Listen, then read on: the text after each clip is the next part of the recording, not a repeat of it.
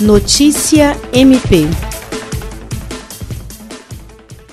Seguindo orientação das autoridades de saúde, o Ministério Público do Estado do Acre adotou o teletrabalho em 18 de março como medida preventiva ao coronavírus, além do plantão extraordinário. Com isso, o atendimento ao cidadão passou a ser feito por telefone ou canais online, com exceção dos casos urgentes. Atuando em home office, entre 17 de março e 17 de abril, o sistema de automação da Justiça do Ministério Público registrou 85.418 movimentações. Foram realizados 8.930 32 peticionamentos de documentos e registradas 5.748 manifestações e 504 denúncias. Os órgãos auxiliares, como Ouvidoria Geral, Centro de Atendimento ao Cidadão, Centro de Atendimento à Vítima e Núcleo de Atendimento Psicossocial na Terra, que prestam atendimento ao público, registram juntos mais de 1.500 atividades e atendimentos em 30 dias. Jean Oliveira, para a Agência de Notícias do Ministério Público do Estado do Acre.